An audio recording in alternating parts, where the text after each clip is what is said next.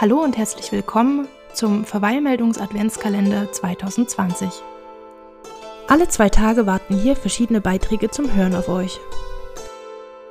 Darunter Rituale rund ums Weihnachtsfest, Gedichte und Romanauszüge und die eine oder andere gute Neuigkeit aus der Nachrichtenwelt.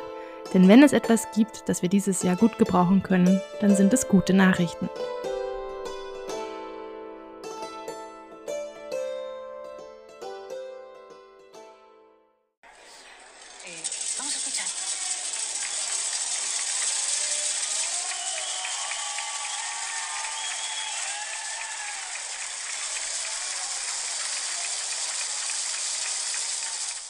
Sorteo de Navidad, so heißt sie, die große Weihnachtslotterie in Spanien.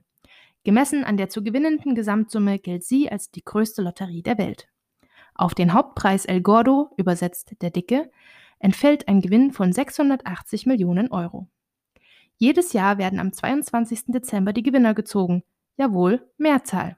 Von jeder Losnummer gibt es nämlich 170 Lose. Theoretisch sind pro Preis also 170 Gewinner möglich. Diese Lotterie existiert schon seit 1812.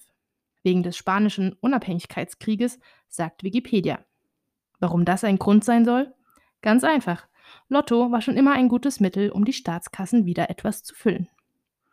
Aber wenn es gleichzeitig auch ein paar frisch gebackene Millionäre geben konnte, Win-Win, oder? Warum ist jetzt aber ausgerechnet eine Lotterie der Auftakt meines Adventskalenders? Glücksspiel kann doch süchtig machen. Infos und Hilfe unter www.bzga.de.